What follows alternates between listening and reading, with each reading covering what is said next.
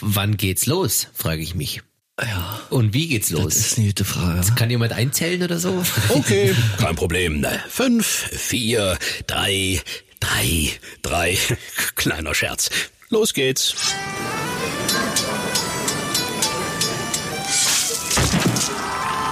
Exklusiv bei Rockantenne. Rasend Herz. Der Podcast mit Basti und Specki von In Extremo. Dauer. Sehr verehrtes Publikum, wir begrüßen euch ganz herzlich zu unserem zweiten Podcast namens Rasend Herz, der offizielle In Extremo Podcast mit meinem Freund und frisch gebackenem Jubilar Sebastian Oliver Lange, Basti, Lange, Basti Lange. Jetzt hast du es verraten, jetzt wissen es alle. Ja. Alle Millionen draußen dort an den. Hast, hast du denn auch ein bisschen gefeiert und ko- konntest du feiern trotz den äh, Umständen? Ja, naja, ist ja jetzt schon, ist ja jetzt schon ein bisschen ein paar Tage her. Äh, ja, eigentlich äh, ruhig gefeiert, wenig gefeiert, nicht so wie sonst, so wie ich es geplant hatte. Ist ja, ich muss ja zugeben, war ja mein 50. Und äh, Hört, hört. Ja, hm, ich kann es ja auch nicht leugnen, ist ja Quatsch. äh, aber ich wollte eigentlich ein bisschen äh, größer feiern, aber wir haben es ein bisschen kleiner gemacht und du warst ja mit dabei und ich habe mich sehr gefreut über diese Zoom-Party, die wir dann veranstaltet haben. War natürlich eine Überraschung. Ja. Und auf einmal waren alle meine geliebten Menschen äh, am Bildschirm zu sehen. Crew, Plattenfirma, Band und so ein paar Freunde und dann haben wir da so Management. Management, ja, auch. Ja, war auch dabei. Habe mich wirklich sehr gefreut, war eine schöne Überraschung. Und ich habe ein ganz kleines Geschenk äh, geschenkt bekommen. Wir können ja mal wieder Bildergalerie auffüllen. Äh, mit einer Gitarre aus komplett Stahl in einem Stück, die ungefähr 2,50 Meter groß ist oder so, ne? Mhm, ungefähr und äh, äh, geschätzt 900 Kilo wiegt. Ja. Nicht ganz, aber Der totale Wahnsinn. Und, und äh, die wurde heimlich, wurde die bei uns äh, zu uns ins Café gebracht, wo ich mit meiner Freundin ein kleines Café in Friedrichshain betreibe. Und da stand die eingepackt und ich musste die dann auspacken. Und das habe ich dann natürlich vor versammelter Zoom-Mannschaft äh, getan und dann war die Gitarre freigeschält. Das war sehr schön, äh, dir zuzuschauen, wie du dieses Monster ausgewickelt hast. Mhm. Der äh, Irrsinn. und ähm, wir haben natürlich dadurch auch viel Zeit gewonnen, um den einen oder anderen Jubiläumsschnaps äh, mit einzubauen. Äh, und die Mhm. versammelte Zoom-Community war natürlich auch äh, sehr gespannt, wie die Gitarre denn auch wirklich aussieht, weil die meisten haben sie auch noch gar nicht gesehen. Die wurde nämlich von unserem Freund Hasso, Hasso. Äh, gebaut, der eine Stahlwerkstatt äh, Werkstatt in, äh, im Münsterland hat, ein alter Freund und Weggefährte auch der Band In Extremo, der uns da stark unterstützt hat und äh, geholfen hat. Und ja, ich hoffe, wir konnten dir damit eine Freude machen und was mit dem Ding äh, in, in der Zukunft geschieht, äh, bin ich auch schon gespannt. Also äh, absolute Riesenfreude war natürlich, aber wo ich jetzt dieses Gitarrenmonster hinstelle, das weiß ich noch nicht, weil wirklich riesig groß ist und schwer eben. doch, Schwer. ne? Ja, und äh, liebe Grüße nochmal an Hasso. Ähm, er hat eine eigene Sendung auch bei D-Max. Ich weiß ja nicht, ob man jetzt hier Werbung machen kann, aber macht er auch echt souverän, coole Sendung. Bauen ganz, ja, ein paar Leute bauen Häuser und Stahl und hast du nicht gesehen. Geiler Typ, ne? Alter Ja, Freund von Micha, Fall. von uns und vielen Dank nochmal, Hasso. Ja, so war mein Geburtstag. Und äh, wie fühlt sich's an als 50-Jähriger? Hast du schon irgendwelche Unterschiede feststellen können zur 49? Hm, Lass mich überlegen. Nee. Nee, okay. Das ist auch erst ein paar Tage her. Wart's mal ab, aber ich hoffe, dass es äh, deutlich besser wird alles und sich nicht ins äh, ja nicht zum Schle nicht verschlechtert zumindestens. Nee, wird sich nicht verschlechtern und war auch der Tag der Jogginghose übrigens, ist ja eigentlich fast noch viel wichtiger. Und äh, wenn man ganz kurz noch mal eins sagen muss oder was ich loswerden muss, ich bin natürlich froh, dass es äh, einen Tag vorher, am 20. endlich dieser orangene Mann in Amerika aus seinem Haus rausgeschmissen wurde. Jawohl. Das aber nur mal kurz politisch gesehen. Da bin ich aber sehr begeistert. Was wollen wir denn erzählen, Basti? Ja, wir hatten ja letzte Mal, waren wir stehen geblieben, so ein bisschen mit unserer Panamerikaner, Lateinamerika-Reise und dann war die Zeit auch vorbei und da waren wir stehen geblieben. Ich weiß nicht, ob du noch eine Geschichte hast. Ich habe noch eine. Hast du eine? Hab- hast du noch? eine, eine, ah, ah, ah, eine habe ich noch. nee, wir haben natürlich ganz viel erlebt und wir haben ja auch schon euch ein bisschen einführen können in unsere achtwöchige Mittelamerika-Reise, Ja. die natürlich in sehr, sehr positiver und schöner Erinnerung bleibt. Und wir haben aber vergessen, oder ich habe vergessen, auch eine ganz spezielle Geschichte zu erzählen, die sich zugetragen hatte gegen Ende dieser achtwöchigen Reise Oh. im wunderschönen Costa Rica. Das, Bin ich aber gespannt, welche du davon meinst. naja, du wirst gleich draufkommen, wenn ich jetzt erzähle, dass sie nachts war und dass sie in Alaujela war. Du weißt vielleicht jetzt schon, wo die Reise Oh. Hingehen, ahne. wo die Reise hingehen Oh. könnte. Da hat sich nämlich Folgendes Ach Gott. zugetragen. Es war der Abend, an dem die Grammys in Los Angeles, äh, Los Angeles äh, ausgestrahlt wurden und wir lagen in unserem Hotelzimmerchen in einem kleinen, ja, in einer kleinen Pension, würde ich schon sagen, in zwei getrennten Betten mit, äh, Ja. mit den Händen überhalb der Bettdecke. Ja, teilweise.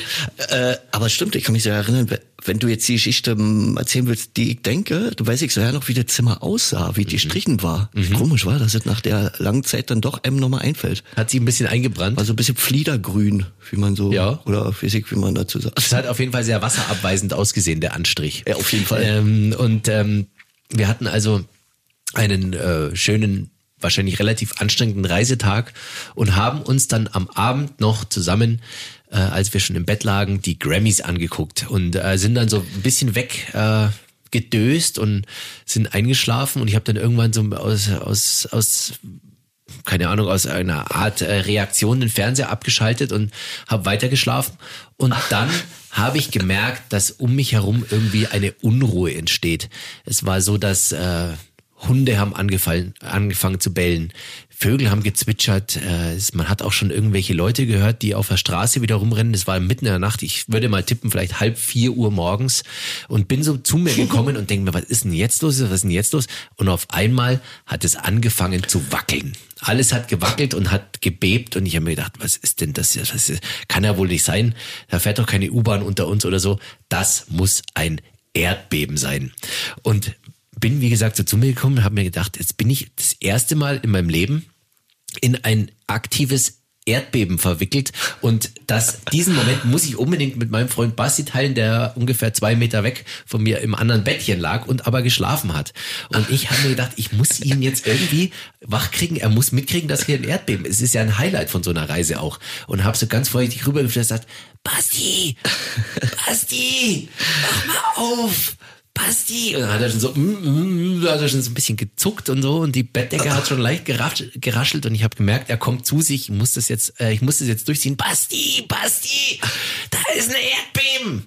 Und in dem Moment schlägt er die Bettdecke zur Seite, springt in Unterhosen aus seinem Bett, stellt sich hin, reißt die Arme gen Himmel und schreit, Erdbeben! legt sich hin, klappt die Bettdecke wieder zu und pennt weiter, als ob nichts gewesen wäre. Oh Gott, jetzt Ich weiß nicht, ob du noch dich erinnern kannst, was äh, in dir da vorgegangen ist. Hast du es mitbekommen, dass Ja, Erdbeben naja, war?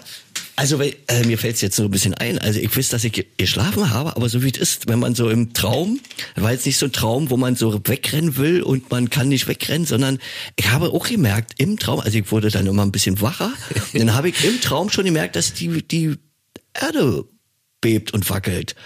Und wahrscheinlich wollte ich Erdbeeren sagen und ja nicht Erdbeben. Und bin dann, hab dann gemerkt, im Traum habe ich gemerkt, dass es ein- ein Erdbeben stattfindet. Und dann bin ich, naja, so schlaftrunken und wahrscheinlich noch ein bisschen alkoholisiert, wie man da nun mal ist in Costa Rica. Na klar. Äh, bin ich dann irgendwie aufgestanden und äh, wollte wahrscheinlich natürlich dich warnen. Erdbeben kommt, aber du warst ja schon, du warst ja schon lange wach. Ja, also, war, aber sehr lustig. War auch dein erstes Erdbeben, oder? Mein erstes Erdbeben und auch mein heftigstes. Und man muss auch sagen, es hat ganz schön gerumpelt. Also Ordentlich. so Bücherregal umgeflogen und äh, so, so Vasen und sowas, alles, was so auf Kommoden stand, das ist alles nicht heile geblieben. Und natürlich auch der Trubel auf der Straße. Also die Leute sind auch dann teilweise aus ihren, aus ihren, ja, spärlichen Behausungen kann man jetzt nicht sagen, aber es ist ja relativ einfach gebaut, auch alles da. sehr niedrig gebaut, Sehr niedrig. weil, weil die natürlich auch immer Erdbeben haben. Die haben natürlich auf Costa Rica sowieso da nicht äh, Wolkenkratzer oder klar Hochhäuser, wer schon mal da war, weiß das. Und eine schöne, das ist eine schöne, schöne Städte haben die da und äh, niedrige Häuser, damit die auch nicht äh, Deswegen. zerstört werden. Stimmt, dann sind wir raus ne, und haben uns so ein bisschen angeguckt und dann waren so ein paar Leute auf der Straße. Ja. morgens wurde schon ein bisschen hell auch. Ja. Ja, Interessant. Interessant. Und äh, wer hat als erstes gespannt? Die, die Tierwelt hat uns Ja. wenn Menschen eigentlich so ein bisschen vorgewarnt, muss man wirklich sagen. Ja. Durch das Hundegebell und durch die, durch die Unruhe, die so entstanden ist, die Sekunden oder wahrscheinlich waren es wirklich so Sekunden, bevor das Erdbeben wirklich dann losging, äh, bin ich ja deswegen auch äh, aufgewacht, weil ich eben diese Warnung aus der Natur erhielt. Und äh, die Natur warnt ja äh, beim Tsunami damals, ne, in Thailand und so. Dieser schlimme Tsunami, da war es ja eher anders.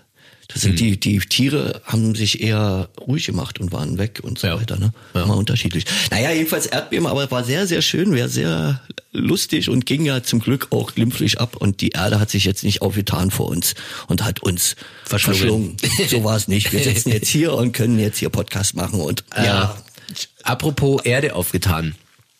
Mir fällt noch eine andere Geschichte ein, die wir äh, an dieser Stelle noch anhängen könnten, die nicht äh, auf dem amerikanischen Kontinent äh, stattgefunden hat oder sich zugetragen hat, sondern wir waren dann irgendwie schon wieder zurück und waren auf Tour.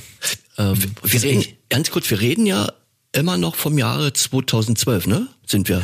Wir reden im Winter 2012, Ja, genau. okay. Ich denke mal, das muss relativ knapp vor Weihnachten gewesen sein oder so. Da haben wir äh, so eine Weihnachtsrutsche gespielt damals. Äh, waren ein paar Shows in Deutschland, in Österreich und in der Schweiz. Ah, und wir haben gespielt in Solothurn. Das ist äh, eine Stadt in der Schweiz mit einem sehr ja, legendären Live-Club, würde ich schon sagen, wo irgendwie Ja. auch alle Bands, die so in der Schweiz mal getourt haben, mussten auch durch diesen Laden in Solo touren. Ja.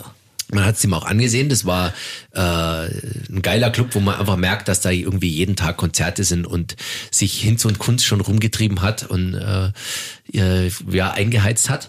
Und da war es so, dass wir eben auch unsere Show hatten.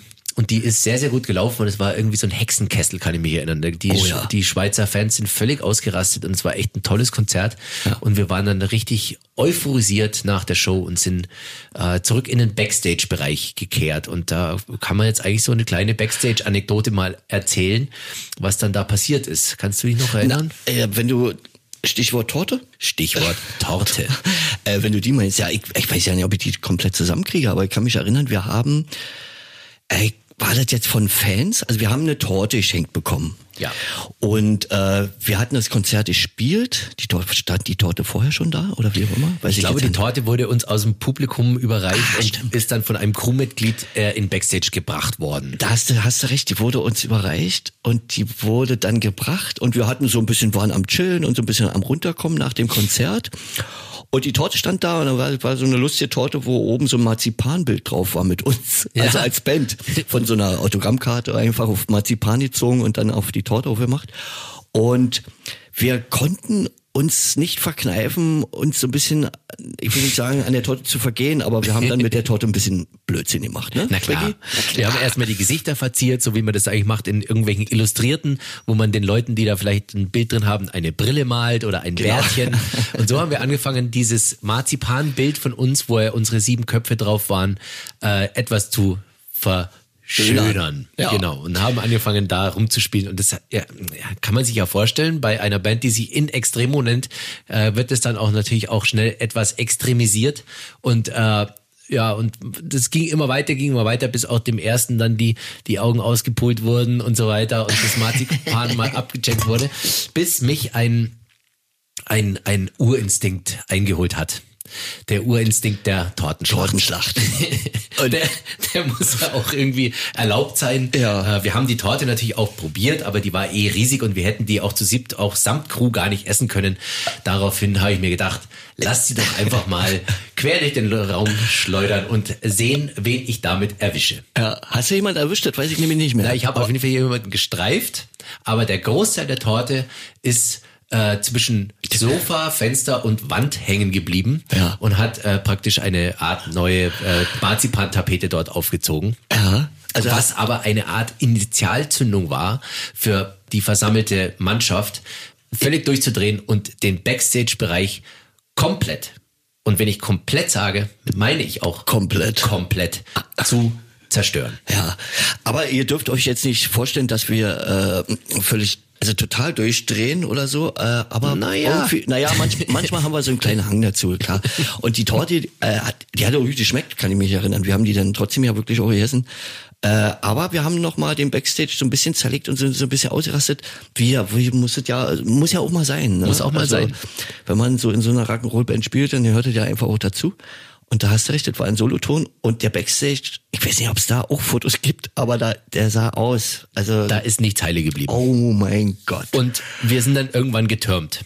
Ja. Das weiß ich auch noch, weil wir natürlich gewusst haben, jetzt könnte es theoretisch Ärger kriegen, da was nicht heißen soll, dass wir äh, davon gelaufen wären, aber wir haben einfach dann überlegt, ob es jetzt vielleicht nicht an der Zeit Besser wäre. das Weite zu suchen und auf den Tourneebus zu steigen. Das stimmt. Und man muss ja, man muss auch dazu sagen, wir haben zwar angezettelt, wir beide, oder du oder ich, weiß ich jetzt auch nicht mehr genau, aber im Grunde haben dann auch alle, Alle mitgemacht. alle schon irgendwie ein bisschen mitgemacht. Ja. Und äh, sozusagen, wie man das von den legendären Bands von früher kennt, von den Doors oder den Beatles oder hast du nicht gesehen, wie sie alle heißen, äh, haben wir einfach da mal ein bisschen den Back Backstage zerlegt, aber wir waren trotzdem vorsichtig und haben jetzt nicht alle komplett auseinandergenommen. Aber jetzt sah danach ordentlich nach Rock'n'Roll aus. Auf jeden. Fall. Auf jeden Fall. Also nach sozusagen nach Sternhage voll, obwohl wir den Song damals noch nicht hatten, Sternhage voll Backstage Story at its best. Ja, auf jeden Fall sind wir dann auf dem Bus und sind weitergefahren in die nächste Stadt. Wir haben am nächsten Tag dann im wunderschönen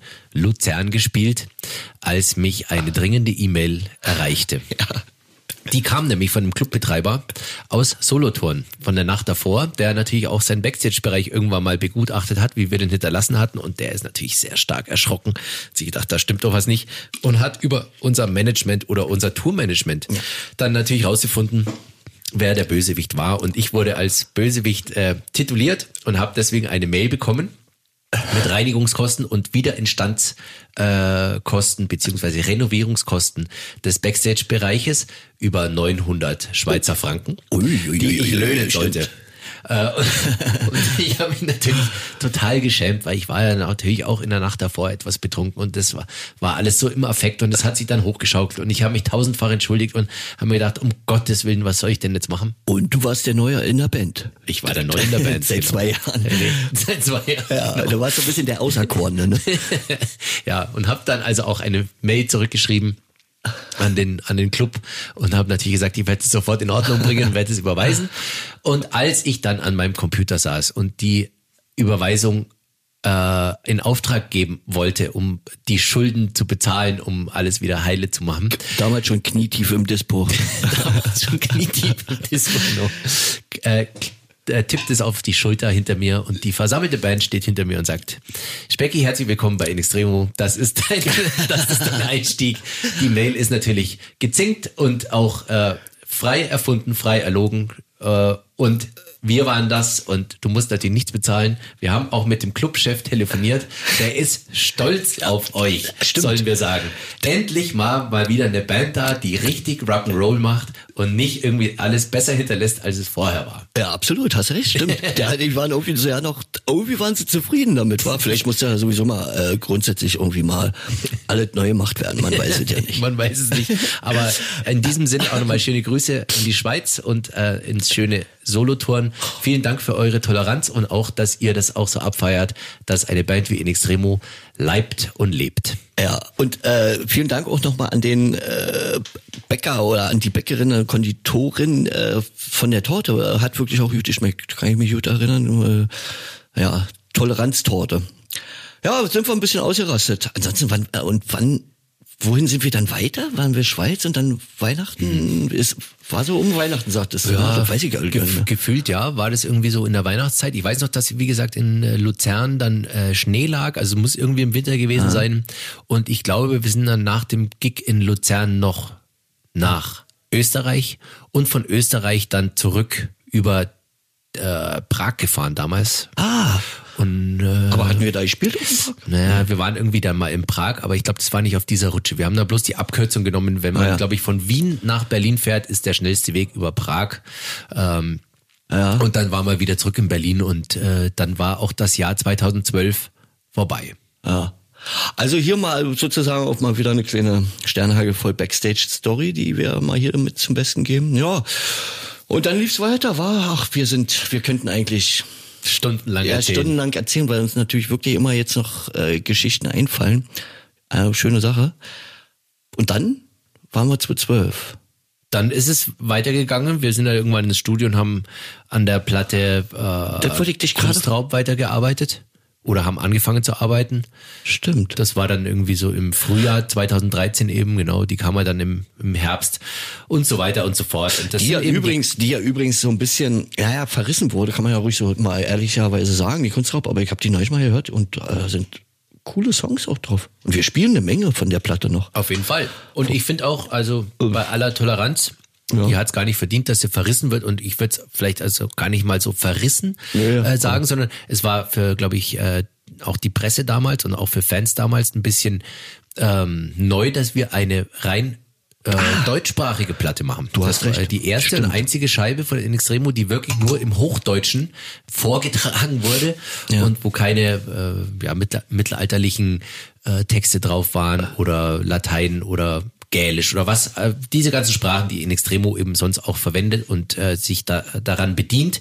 Hast du recht, Und stimmt. das war irgendwie vielleicht für viele Leute ein bisschen komisch, aber ich finde auch, dass es eine geile Platte ist und komischerweise eben gesagt, in unserem normalen Live-Set ist es so, dass wir auch bestimmt, also drei, vier Songs, Gaukler, Feuertaufe, Feuertaufe, alles schon gesehen, manchmal. also das sind einige Songs, die in unserem Live-Set auch stattfinden. Aber Basti, was ich dich mal fragen wollte, wir haben ja auch in der Vergangenheit unsere Hörer und Fans dazu aufgerufen, ähm, uns mal ein paar Fragen reinzugeben in unseren Podcast.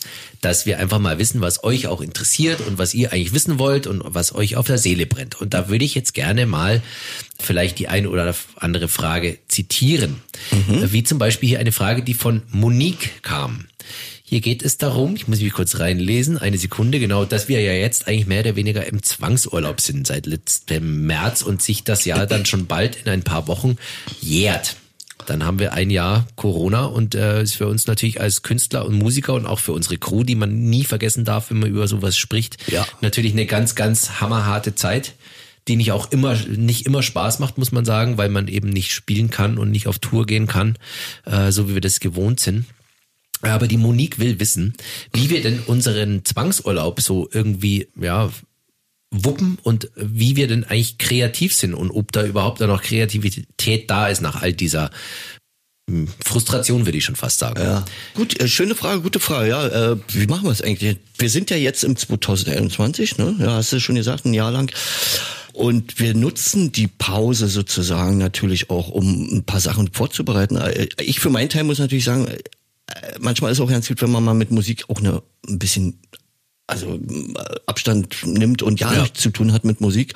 Und ich habe jetzt wieder angefangen im Dezember so ein bisschen Songs zu machen und hatte lusterweise noch ganz viel Material so aus den 90er Jahren zu liegen, wo ich, da hat man früher mit, mit Adat-Kassetten gearbeitet und andere alte Formate.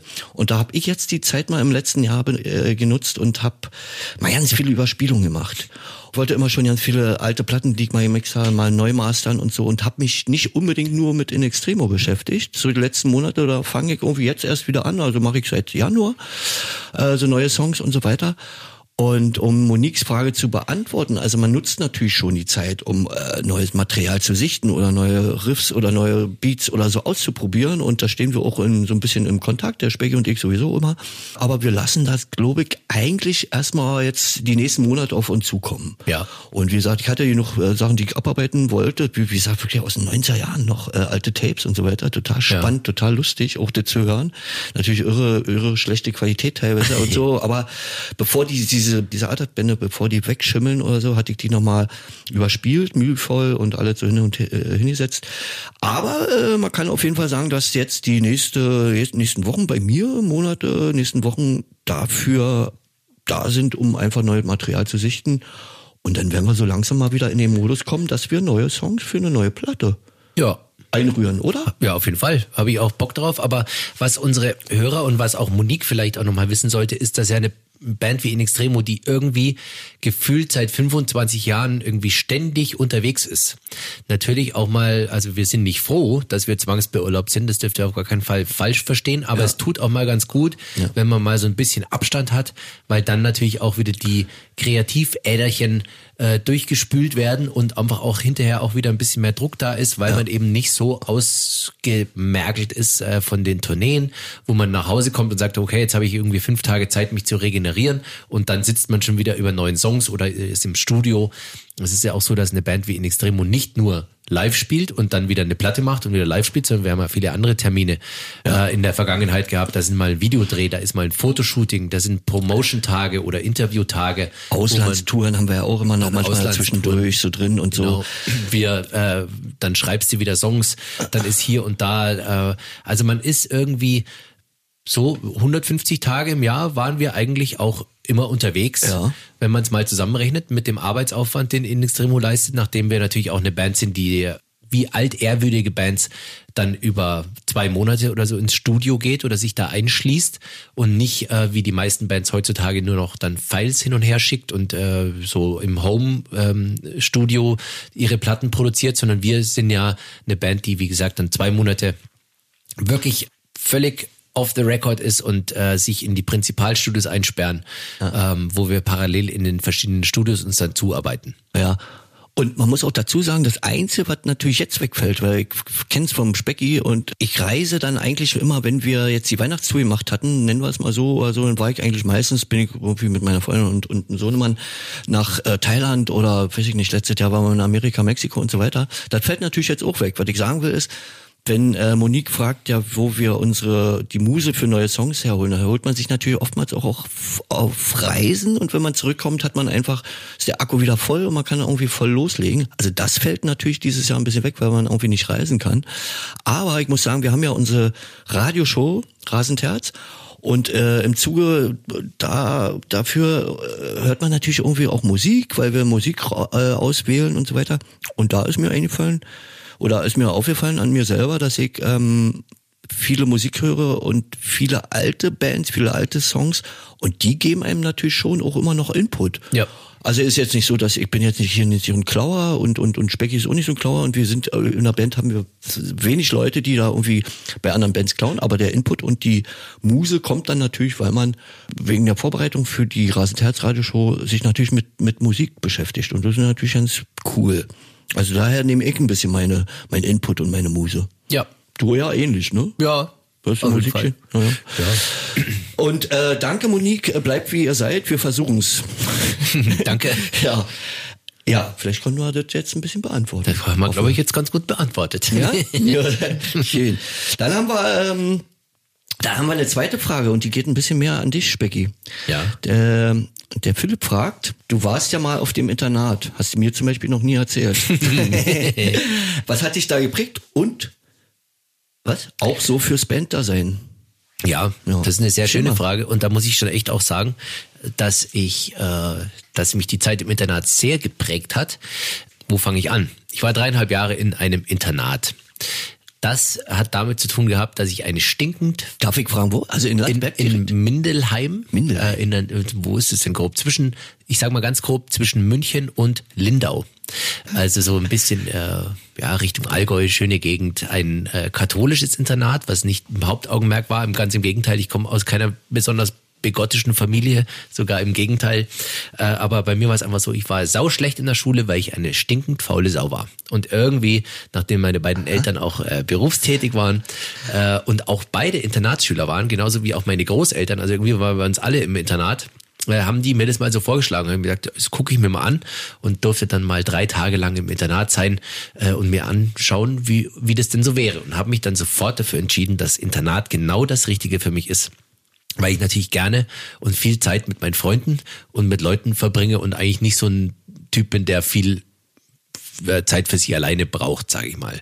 Und es gibt keine bessere äh, Möglichkeit, um 24 Stunden lang mit seinen Kumpels abzuhängen. Und das äh, war eben ein großer Vorteil vom Internat auch.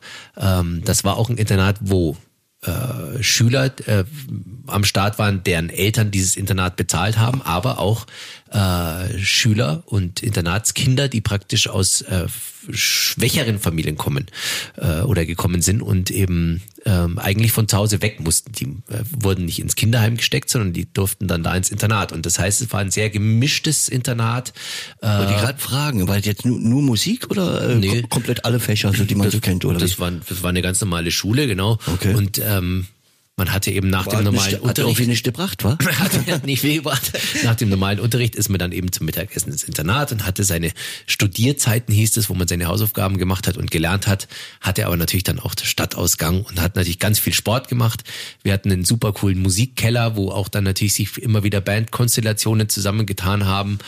Das heißt, man war immer beschäftigt, bis man dann abends ins Bett gegangen ist und da er auch noch mit seinen Kumpels dann zusammen war. Und das war jetzt nicht so ein Internat mit dem riesen Schlafsaal oder sowas, sondern wir waren zu dritt im Zimmer und äh, ja, das gefällt dir natürlich. Ja, ist super. Und ähm, also ich muss schon auch sagen, um auf deine Frage ein bisschen einzugehen, dass ich so irgendwie äh, jetzt auch mein mein Leben mit Bands verbringe und auf engstem Raum in Nightlinern oder in Flugzeugen oder in Backstage-Bereichen.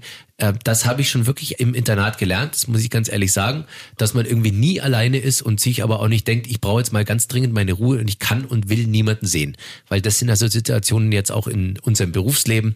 Wann ist man auf Tour schon mal wirklich ganz alleine? Das passiert dir praktisch nie. Nur in der Koje. Nur in der Koje, da machst du halt deinen Vorhang zu, genau, und aber da ist trotzdem einer unter dir oder einer über dir oder einer neben dir oder vor dir oder hinter dir. Also das heißt, in einem Nightliner ist man ja auch wie in einer, wie in einer Ölbüchse, in einer Öl, wie sagt man, Fischölbüchse? Sardinenbüchse. Sardinenbüchse, Sardinen, ja, ja, nehmen wir die Sardine.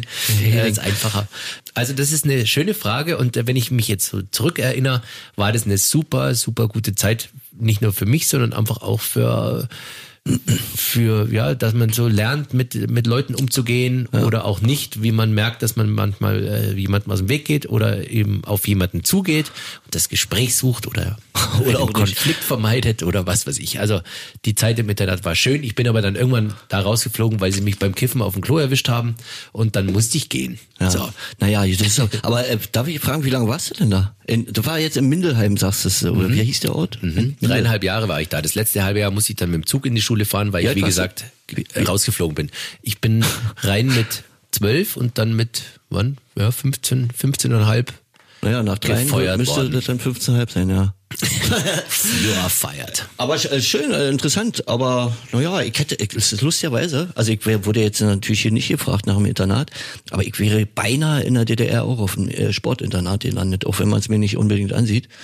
aber ich habe nämlich Eisschnelllauf gemacht. Da gab's äh, in Berlin gibt's dieses Dynamo Sportforum und da wollte ich, wäre ich beinahe als Eisschnellläufer ins Sportinternat gegangen. Aber ich, zum Glück habe ich es nicht gemacht.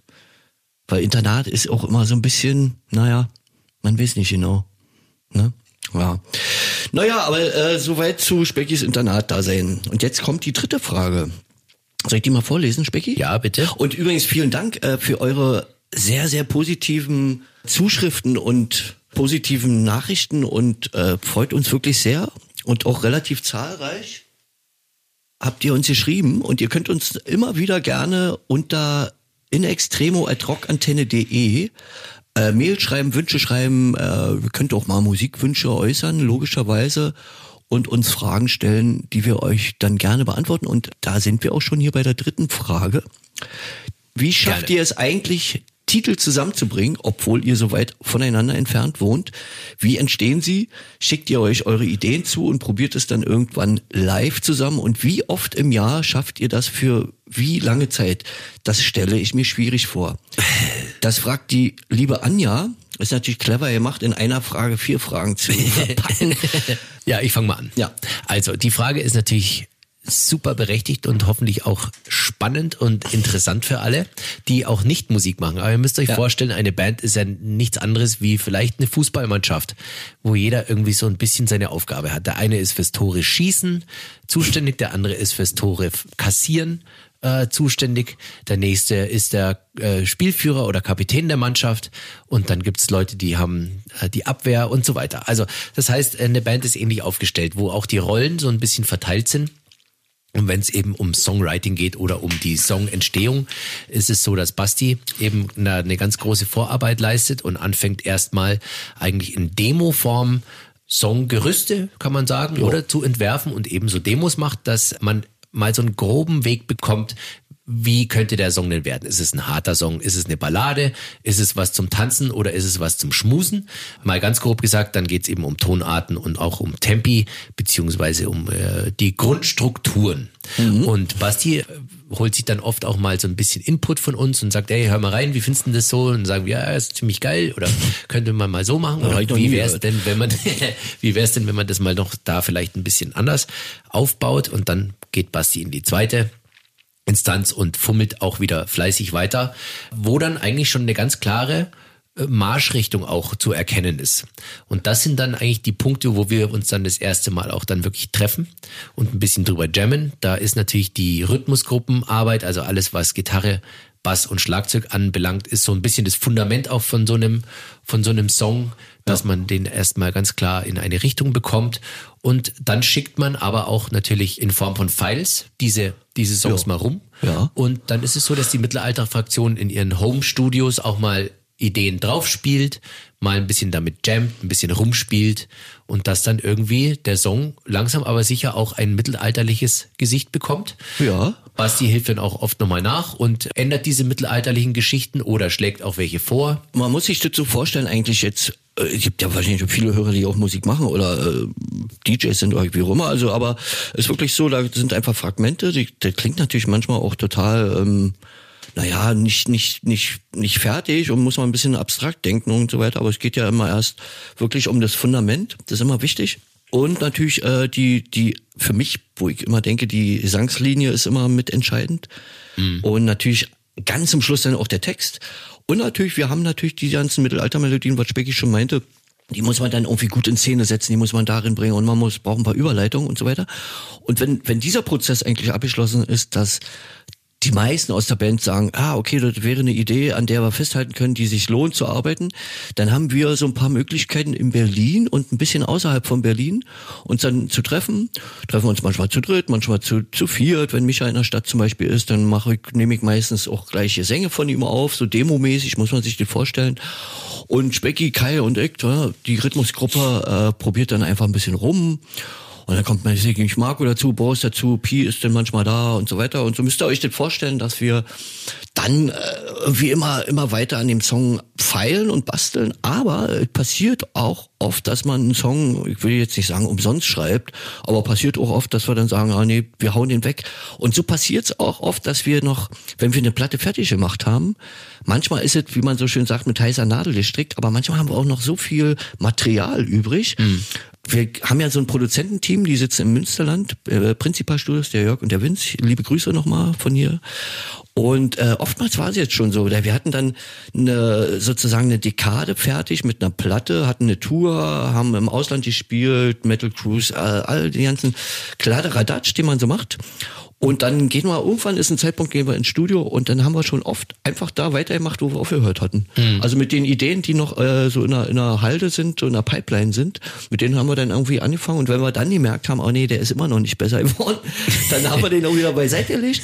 Und dann kommen immer neue Ideen und so weiter. Und manchmal, manchmal ist auch die andere Methode, dass ähm, zum Beispiel Boris Marco oder Pi Mittelalter äh, Melodien haben, die sie so, so vorstellen und die man natürlich teilweise auch traditionelle Melodien sind, weil wir natürlich oft auch traditionelle Melodien verarbeiten. Manchmal sind es Einkompositionen, äh, aber was ich sagen will, ist sozusagen, manchmal fangen wir an mit dem Rockfundament und manchmal fangen wir aber auch an, dass wir eine traditionelle Melodie haben oder eine Dudelsackmelodie oder eine Hafenmelodie und bauen darum auch erst den, die, den Rocksong Ja. drum. Ja. Und wenn, wenn die Anja fragt, wie, wie wir uns wie wir das schaffen oder ob wir das rumschicken, das machen wir so, hat der Spee schon gesagt. Und dann wird's im Studio finalisiert und wird ordentlich aufgenommen mit einer ordentlichen, mit Drummikros und äh, Gitarren werden abgenommen und so weiter und so fort. Das heißt, aus den Demos und aus den Schnellschüssen entsteht dann wirklich die finale Version, an der natürlich auch viel geschraubt und rumgebastelt wird. Was vielleicht auch noch interessant und wichtig ist, es gibt ja auch zwei Herangehensweisen vom Song Songwriting. Es gibt viele Künstler, die schreiben erst Texte und sagen dann, hm, mhm. auf diesen Text, was muss denn da für eine Musik drunter? Bei uns ist es oft eigentlich umgekehrt. Bei uns ist oft die Musik erst da und wir sagen, hey, was passt denn auf so eine Musik dann eigentlich für einen Text? Ja, stimmt. Also das sind so grundsätzliche Herangehensweisen, wo jeder Künstler oder jede Band irgendwie ihren eigenen Weg finden muss oder sollte. Heißt auch nicht, dass es in Stein gemeißelt ist, dass es bei uns immer so ist, dass erst die Musik da ist. Aber meistens haben wir eigentlich einen Audio-Input und dann erst die große Gedankenwelt, die in Form von Lyrics dann oben drüber gesetzt wird. Genau, und, und, und bei den Lyrics äh, muss man ja, Texte und Lyrics sind natürlich äh, extrem wichtig, Musik sagen. Also wird immer wichtiger, irgendwie finde ich. Besonders als deutschsprachige Band. Als deutschsprachige Band, natürlich können wir immer auf, äh, auf ausländische Sprachen und so zurückgreifen. Ist aber auch nicht immer einfach, finde ich, da äh, passende, den passenden Sound vom Text zu finden. Ja. Manchmal haben äh, viele lateinische Worte haben oder Texte haben viel Is und manche haben auch viel As und so und dann passt ja manchmal nicht, ist ganz komisch, ein ganz komisches Gefühl. Und wenn die Anja fragt, wie wir das schaffen, ob wir uns dann im Jahr oft sehen oder so, ich weiß noch ja nicht, wie wir das jetzt dieses Jahr machen, wie, ob wir uns da treffen, wahrscheinlich erst so zum Herbst gehe ich mal davon aus, weil wir immer noch ja voll in der Corona-Phase leider sind. Klar, Impfstoff gibt's, aber hängt natürlich so alles so ein bisschen, sag ich mal so.